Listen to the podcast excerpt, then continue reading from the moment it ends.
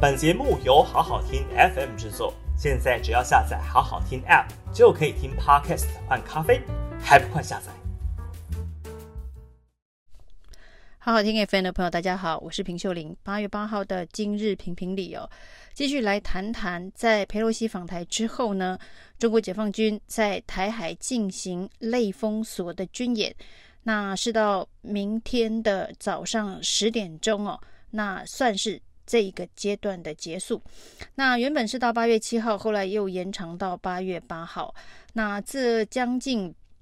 五天的惊涛骇浪，全世界都在解读未来台海的新现状会是什么？目前看起来呢，这一波的演习当中哦，至少中共的这个战斗机以及船舰都不断的穿过海峡中线了，所以未来呢，由美军之前锁定的海峡中线的默契，恐怕。就会被打破了，因为这一次的演习当中呢，中共解放军的战斗机、船舰不断的试图突破中线，但是却没有看到台湾这边强烈的抗议，或者是美国出声喝止哦。那所以呢，海峡中线未来可能会不存在，成为一个台海的新现状啊。这件事情呢，成真的可能性是非常的高。这就像之前呢，台湾西南空域 ADIZ 的这个区块哦，中共的军机不断的在这里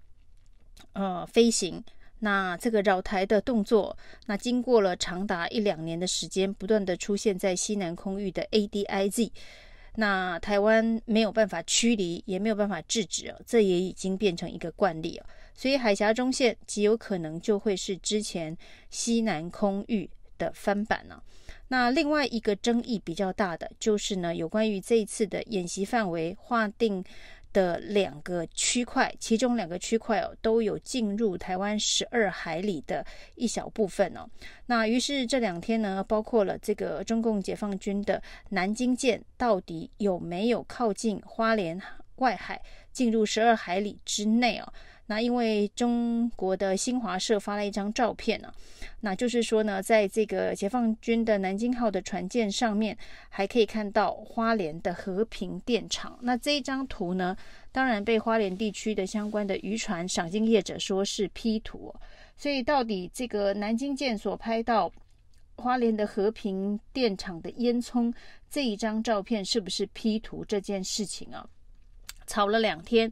那在中国大陆呢，有一家科技公司拿了卫星照片证明，的确是在这个角度上是拍得到这一个和平电厂的烟囱哦。那还标定了这个距离呢是十一点七八公里的地方哦。那如果是十一点七八海里的位置的话，那就是进入了台湾的领海范围。那这个。国防部说呢，这个图是假消息哦，是 P 图。但是呢，呃，到底有没有进入十二海里，这是一个严重的这个界限啊。那如果有的话，是不是该有所驱离的这个动作？那似乎。国防部又没有任何驱离的动作，那到底有还是没有？所以这会是这一次的这个全部类封锁演习当中的一个重要的改变哦。所以所谓的台海的新现状，在这一场演习八月三号大演习之后，包括海峡中线的呃未来的默契会是什么？包括了十二海里的领海是不是不可侵入的一个？重要的界限啊，那这件事情呢，可能都还会经过多次的双方的碰撞之后，才能形成一个新的动态。那这个新动态，看来这次的演习当中呢，是做了相当多的冲撞哦。那另外一个值得观察的指标是，这一次呢，这一个演习的同时啊，对于台湾治安系统的资讯战的攻击，从佩洛西在台湾。访问的那一天开始啊，台湾的相当多的民间政府机构的网站都受到了骇客的攻击。那甚至呢，在网络上面也有骇客，叫做二七 Attack 的推特账号的骇客，在这个八月七号还拍了个影片，说这一波的攻击先暂时行动结束啊。他宣称呢。最近发生在台湾的这些网络的入侵骇客事件，都是他们所做的，叫做二十七 attack，twenty seven attack。那他为什么可以在台湾这么多的地方的网络环境当中如入无人之境哦？包括了最新的是台大的网页也被呃骇客入侵，呃打出了这个嗯。呃，世界上只有一个中国这样子的文字哦。那之前从高雄市政府环保局的五星旗，到各地方政府的网站被攻击。另外呢，这不用讲的是总统府、国防部、这个外交部等相关部会、教育部的网站纷纷被攻击哦。甚至连电视台啊，民视的电视台直播都被。呃，骇客入侵哦，所以这一波骇客入侵的范围非常的广哦，感觉台湾的治安漏洞非常的多，这个治安环境让骇客如入无人之境啊。那他还宣称哦，就是在今天宣布行动暂时结束的 Twenty Seven Attack 还说，台湾有将近二十万台的联网设备。它都有能力攻击啊，那意思是说，它这一次只是做局部性的攻击。那这个部分呢，恐怕也是未来我们要做整体的这个资讯战的防护护栏的时候，必须全面的检讨跟探讨。啊，该如何重新体检一遍呢？那除了这个军事行动上面的一个新现状的可能产生哦，未来的这个网络治安环境的升级、升高规格，又要界定什么样子的标准，这恐怕也需要重新的检讨。那另外呢，在经贸战的部分哦，目前看起来除了早初期的这个农产品、食品。以及部分这个品相的这个禁止输入输出之外哦，有一个全面性的宣示跟措施哦，是中国的海关宣布，未来从台湾进到中国大陆的货品上面哦，都必须打上中国台湾哦，不能够再用 Made in Taiwan，不能再用台湾两个字哦，要用中国台湾、中国台北或是中国高雄这样子的一个名称哦，这一个从台湾。进入中国大陆的呃货品才能够通过海关的检查。那看起来呢，中国海关的这一个最新的宣布，除了这个台湾输入到中国大陆的这一个商品之外哦，包括台湾到中国大陆加工之后转出去的商品，可能也都必须有同样相同的规范。那另外包括了这个其他国家。从中国大陆再中转到台湾的商品哦，凡是只要经过中国海关的，都会有这样子的一个规定的商品标示，呃，必须是中国台湾、中国台北等等，呃，才才能够呃通过中国海关的这个检查。那这未来可能会发生呃蛮麻烦的问题哦。现在两岸的经贸往来如此的频繁，如果这是一个硬要求、硬性的要求的话。那民党政府面对的一个问题就是，必须要去呃承担厂商如果都把自己的品牌啊，或者是商品的这个制造的标签都标示为中国台湾这样子，呃全球行销的话，那对于之前呢所谓的台湾品牌的独立性。这件事情哦，恐怕就会呃跟中国品牌做了相当大程度的混淆。这一部分是经贸层面的议题。另外一方面，当然，如果是这样子的一个全面的呃经贸洗毒哦，洗掉台独标签的这个方式哦，对民党政府来讲也是蛮尴尬的。因为现在两岸的经贸依存度这么高，如果呢这个往来的商品货物，都必须要标示中国台湾的话，那现在呢，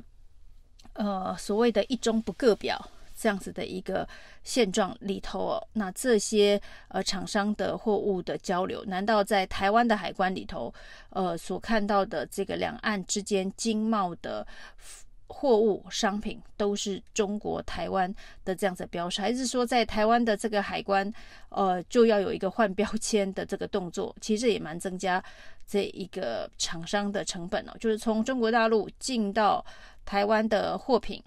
那这个部分呢，已经标示了中国台湾，但是要从台湾的海关再进到台湾的国内市场的时候，要再重新贴标贴成这个台湾。或是贴成中国的某个地方哦，那这的确呃会造成贸易上面的一些成本的增加以及障碍，那这个全面的落实跟执行，后续的影响层面会有多大？这恐怕也必须要事先的因应哦。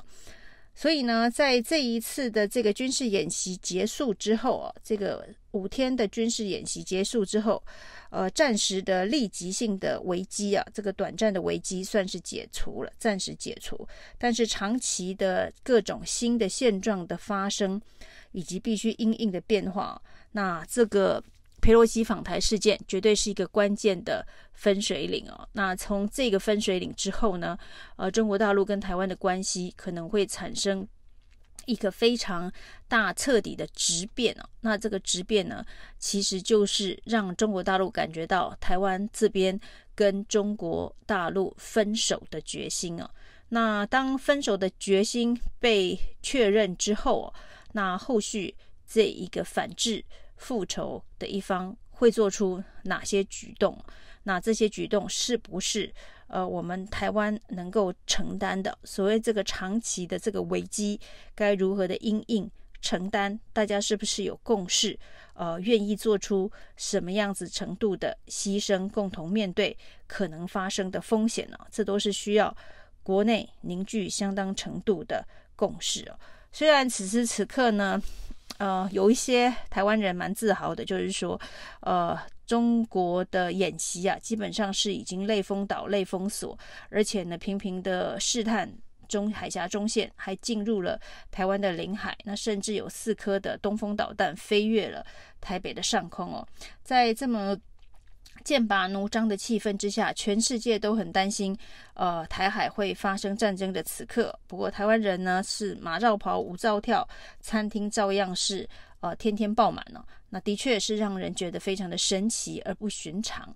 但是呢，这个神奇而不寻常的现象哦，一方面反映的当然是这样子的一个呃军事演习的短期危机，大家的判断呢是并不会发生真正的战争哦。但是对于长期新的台海现状所发生的改变，那样子的一个可能会所谓在经济上面对台湾造成一定程度的压力哦，所谓的这个穷台困台，